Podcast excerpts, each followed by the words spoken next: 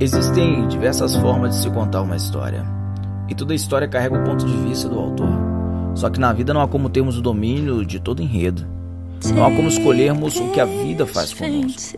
Mas como reagimos ao que aconteceu em vida determina o final dessa história. O que você fez com o que a vida fez a você?